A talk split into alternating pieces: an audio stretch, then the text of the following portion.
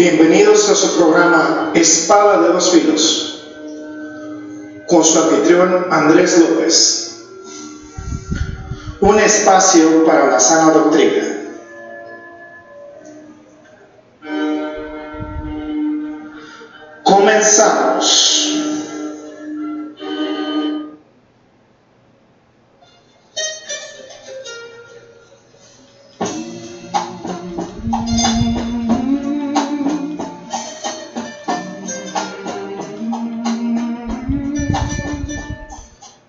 ¿Qué tal, amados escuchas? Bienvenidos a su programa Espada dos Filos nuevamente aquí con ustedes y analizando este maravilloso libro de Mateo, capítulo 3.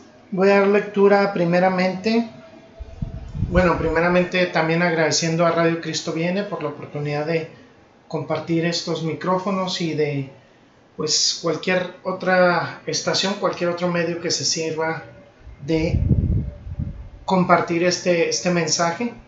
Eh, primeramente voy a dar lectura al capítulo 3 de Mateo, versículo 3. Dice, porque este es aquel de quien habló el profeta Isaías diciendo, voz del que clama en el desierto, preparad el camino del Señor, enderezad sus sendas.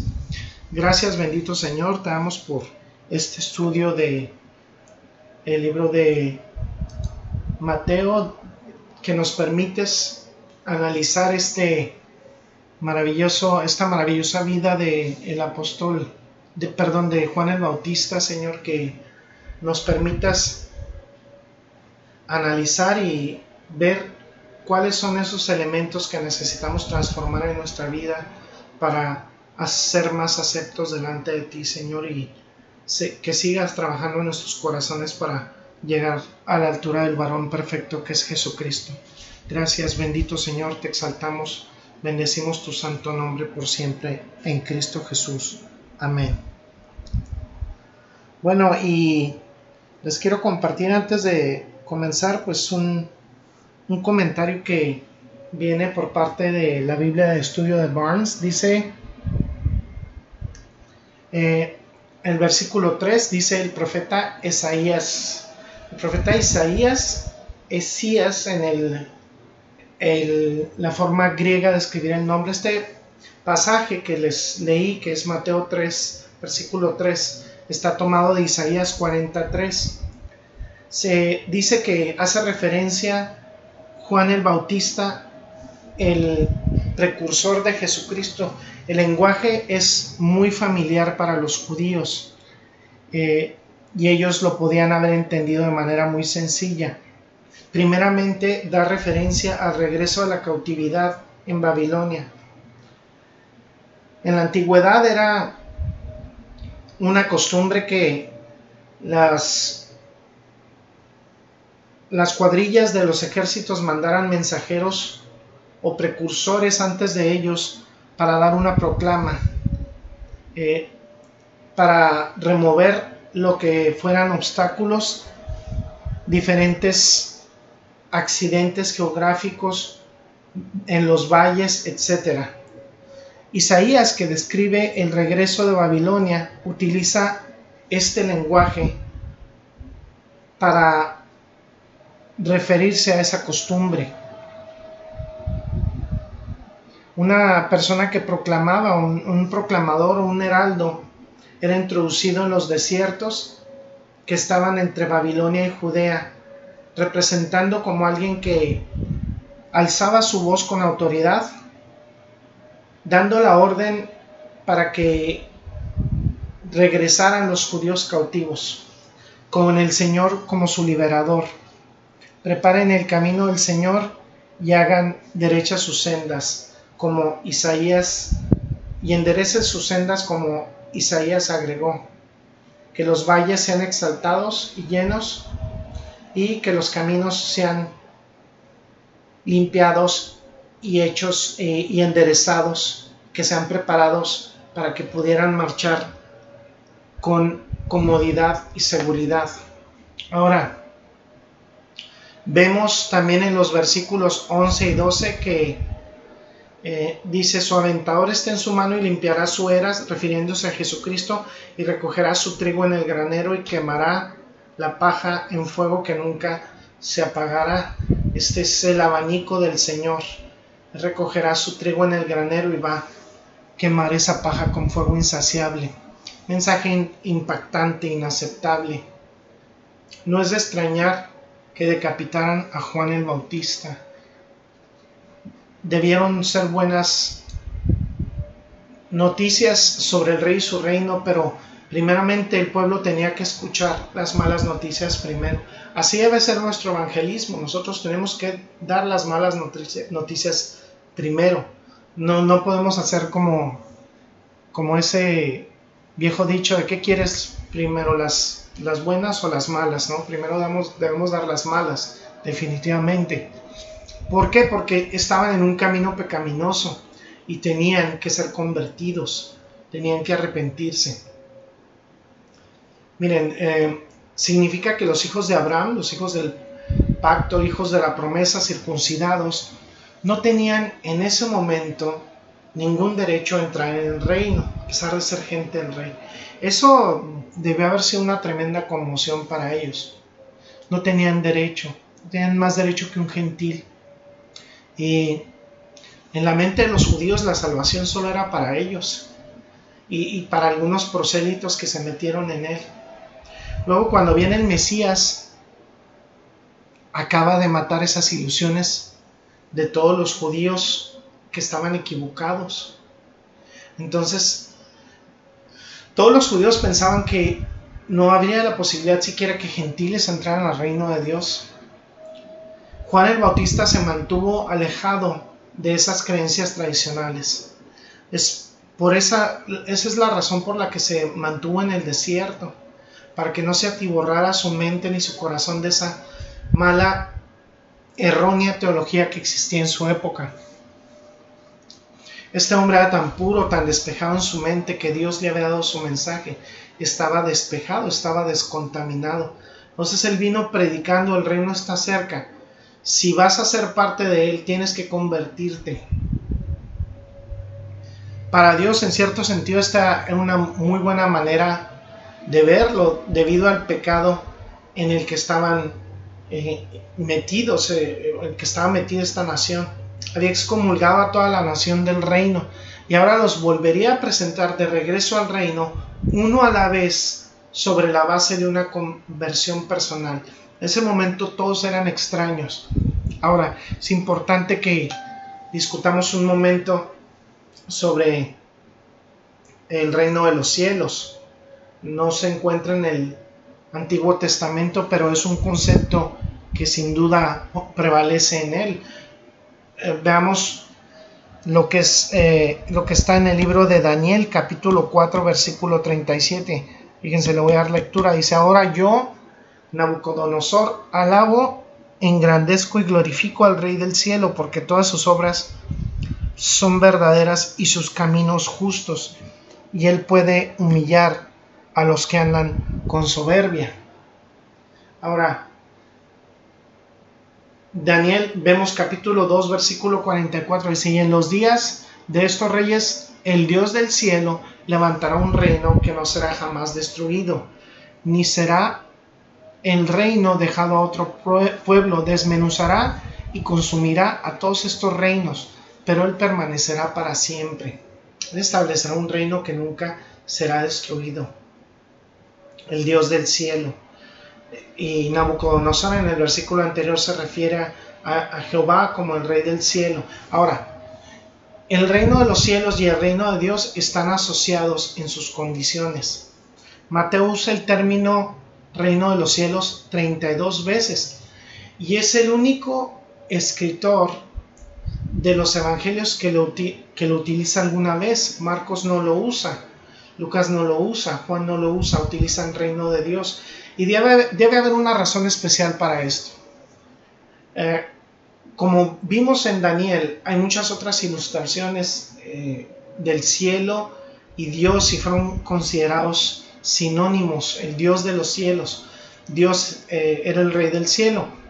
Y la razón por la cual Mateo puede usarlo es porque el Evangelio de Mateo característicamente es un evangelio judío. Y una cosa sobre los judíos que podemos aprender históricamente mientras estudiamos el judaísmo es que el judío nunca diría el nombre de Dios. Y en referencia a eso sustituirían con frecuencia el término cielo. Eh, como escuchamos algunas expresiones, ¿no? Gracias al cielo o el cielo me sonrió. En ese caso, pues lógicamente nos referimos a Dios. Lo utilizamos de manera sinónima.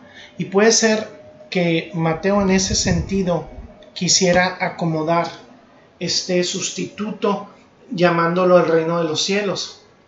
Eh, significa que, bueno, no porque el reino de Dios haya sido una ofensa manifiesta, es una posibilidad. Ahora, puede haber que no haya distinción entre el reino de los cielos y el reino de Dios.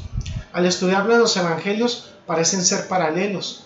De hecho, si tuviéramos el tiempo, podríamos ver pasajes en Mateo, en Marcos, en Lucas, donde todos eh, se caracterizan este término el reino de los cielos. Marcos usa el reino de Dios, Lucas utiliza el reino de Dios indistintamente, términos idénticos. Y no haya, no creo que haya ninguna razón para establecer que son diferentes. Simplemente decía el reino de Dios, el reino de los cielos, el reino que que el Mesías va a gobernar. Y bueno, el reino de los cielos tiene dos aspectos, el exterior y el, el interior, el externo y el interno. A veces en los evangelios pues lo externo está a la vista y a veces lo interno está tiene que analizarse un poco más. Eh, por ejemplo, miren, en un sentido más amplio, el reino de Dios incluye a todos aquellos que profesan reconocer a Dios. En Mateo 13 eh, Mateo capítulo 3 habla de el reino de los cielos que tiene trigo y cizaña. El reino de Dios es como un gran arbusto con pájaros y se tienen los verdaderos y los falsos, lo real y no lo, no real. Entonces, en un sentido externo, el reino de los cielos es todos los que profesan ser eh, parte del reino de Dios, pero en el sentido interno, solamente las personas verdaderamente regeneradas, nacidas de nuevo, convertidas, genuinamente salvas. Y en algunos pasajes lo interno está a la vista, en algunos otros está lo externo. Y lo veremos poco a poco a, medida que continuamos este estudio del libro de Mateo. El gran círculo de profesión incluye lo verdadero y lo falso. El pequeño círculo son solo aquellos verdaderamente nacidos de nuevo en Cristo. Ahora, Rastrear el reino nos ayudará un poco. Podemos eh, dar un vistazo histórico al reino. Así que hay cinco diferentes fases del reino, cinco etapas. Y es un eh, tema difícil para entenderlo en términos simples. En primer lugar, se trata del gobierno de Dios, el gobierno de, Dios sobre los corazones de los hombres y sobre el mundo. Ambos están incluidos. Ahora, la primera fase es el reino profetizado por ejemplo, Daniel dijo que Dios vendría y establecería un reino. El reino que nunca será destruido. Y Daniel previó que Cristo sería el rey en este reino. Ahora fue un reino profetizado. La segunda fase es lo que podríamos llamar el reino actual o evidente. Y ese fue un hecho descrito por Juan el Bautista estaba diciendo, él estaba profetizando, el gobierno de Dios está aquí o es inminente, o está listo. Los doce apóstoles lo dijeron, está a la mano, está aquí, es inminente, está cerca. El gobierno de Dios, el reinado de Cristo, tan, tanto interna como externamente, está aquí. Ahora, la tercera fase del reino lo llamó el reino provisional, el reino, el reino de la fase provisional, el profetizado, el inminente o el que está cerca, el interino, y ahí se escribe de esta manera. Pero sin duda el rey fue rechazado por Israel, el rey regresó al cielo y ahora el reino existe de manera misteriosa, no está literalmente Cristo en este mundo, no está reinando literalmente. Literalmente está sentado en Jerusalén gobernando el reino, pero él reina en los corazones de los que le reconocemos como Señor y Salvador. Entonces es un reino interino. está de forma misteriosa. Entonces lo tenemos profetizado, lo tenemos a la mano o cerca, terrenal e interno, todo el asunto, pero cuando no, no aceptaron al rey en Israel, el reino se volvió interno en los corazones de los que creemos. Y así lo podemos ver por parte de lo que comenta el apóstol Pablo. Y lo comenta en Romanos 14, 17. Romanos capítulo 14, versículo 17 dice, porque el reino de Dios no es comida ni bebida, sino justicia, paz y gozo en el Espíritu Santo. El reino de Dios es justicia, gozo y paz en el Espíritu Santo. La cuarta fase del reino es un reino en fase manifiesta. Se empieza con lo profetizado, lo que está a la mano o que está cerca, lo provisional, y luego lo manifiesto. Este es el reino milenial de que Cristo eh, tomará para sí. Es una regla externa donde Cristo literalmente gobernará físicamente en la tierra y hay un, un reino interno en los corazones de los creyentes. Ahora, lo menciona en Apocalipsis, lo, lo menciona en el capítulo 16 del libro de Mateo, cuando hubo algunos que dieron un vistazo literal, un vistazo eh, literal, pero, pero un pequeño vistazo momentáneo a la transfiguración. Vean Mateo capítulo 16 versículos 27 y 28 dice, textuales palabras de Jesucristo dice, porque el Hijo del Hombre vendrá en la gloria de su Padre con sus ángeles y entonces pagará a cada uno conforme a sus obras. De cierto os digo que hay algunos de los que están aquí que no gustarán la muerte hasta que hayan visto al Hijo del Hombre viniendo perdón, en su reino. Ahora, eh, está el reino profetizado, está el que está a la mano o, inminente, está el interino y el manifiesto durante mil años. Y pues podemos ver lo que es el reino eterno. Vamos a ver la, eh, la segunda carta del apóstol Pedro, segunda de Pedro 1.11, capítulo 1, versículo 11, dice, porque de esta manera os será otorgada amplia y generosa entrada en el reino eterno de nuestro Señor y Salvador Jesucristo. Es literalmente el flujo del reino. El Antiguo Testamento profetizó un reino, un reino que sería externo, donde literalmente estaría en la tierra, la tierra sería el lugar del reino y luego la tierra sería gobernada por el rey, que es Jesucristo, y también sería interno en los corazones de los creyentes que nos sometiéramos a ese reinado. Ahora, Juan y Jesús y los doce apóstoles dijeron, está a la mano, está eh, prácticamente aquí, pero fue rechazado. El reino interno ha tomado una forma que llamamos misteriosa, pero un día este reino se manifestará de manera externa. Ahora, eh, si hubieran recibido a Juan el Bautista, que estaba diciendo que el reino estaba inminente, si hubieran recibido a Cristo, nunca había, hubiera habido un reino interno. Nunca hubiera habido un reino interno eh, o interino. Había sido una era misteriosa. Bueno, tenemos esta era misteriosa de la iglesia. Ahora, ellos habrían entrado de manera automática en el reino manifiesto de los mil años y ahí hasta el reino eterno. Y Juan habría sido ese Elías y todo se habría cumplido. Pero cuando mataron al precursor, al heraldo y mataron al rey, todo el asunto fue pospuesto para el futuro. Mientras tanto, el reino misterioso habita en los creyentes, en nuestros corazones. Y puede que Cristo no esté reinando en el mundo directamente, sino que el reinado está en mi corazón, en su corazón, hermano hermana, si usted está en Cristo Jesús. Entonces Juan estaba llamando a la nación a darle la espalda al pecado y a convertirse, a prepararse para el reino. No lo escucharon, nunca recibieron el reino. Y toda esta generación murió sin el rey, murió sin el reino y se fue al infierno. Entonces, ese hombre, el mensaje y el motivo. Y cuarto, pues tenemos la misión, que fue con lo que comenzamos esta misión. En pocas palabras ya lo hemos visto, fue llamado a ser el heraldo de Cristo, una misión establecida mucho antes en los profetas del Antiguo Testamento.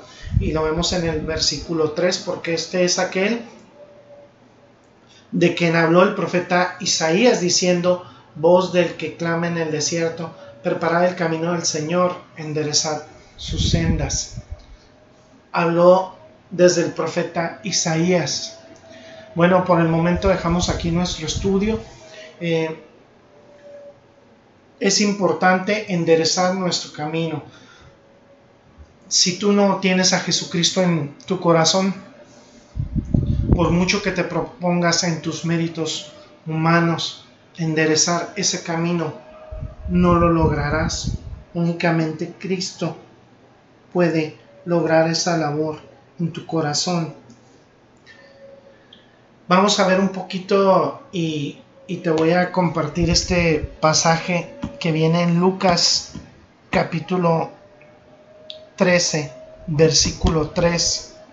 Lucas 13, 3 amado Radio Escucha, y dice en Lucas 13, capítulo 13, versículo 3, no antes si no os arrepentís, todos pereceréis igualmente. ¿Qué significa? Dice en ese mismo capítulo Lucas 13, versículo 28, dice, ahí será el llanto y crujir de dientes cuando veáis a Abraham, a Isaac, a Jacob y a todos los profetas en el reino de Dios y vosotros estéis excluidos. He ahí que el Señor nos habla de esa eh, terrible realidad a quienes mueran sin Cristo del infierno eterno. Hoy es el día de salvación. Hoy te invito que en tu corazón te arrepientas y le aceptes como tu único Señor y Salvador porque mañana puede ser demasiado tarde. Nadie tenemos garantizada nuestra vida nosotros podemos no sobrevivir. Eh, de hecho, mm, mi esposo y yo desde hace unos días eh, tenemos una afección y nos da cuentas de qué fragilidad tiene nuestra vida, que podemos hoy despertar y mañana no.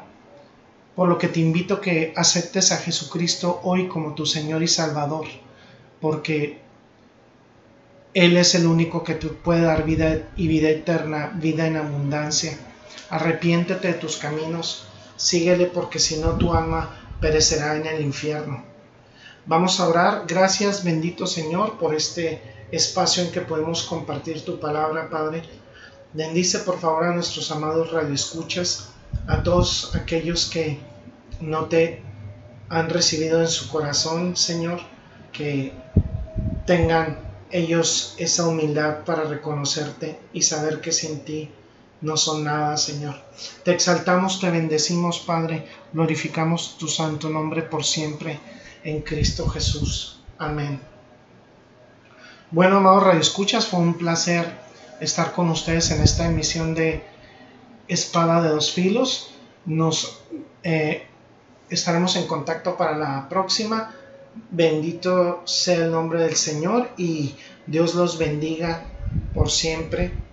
Eh, gracias, este es su amigo y hermano Andrés López. Dios los bendiga. Hasta la próxima.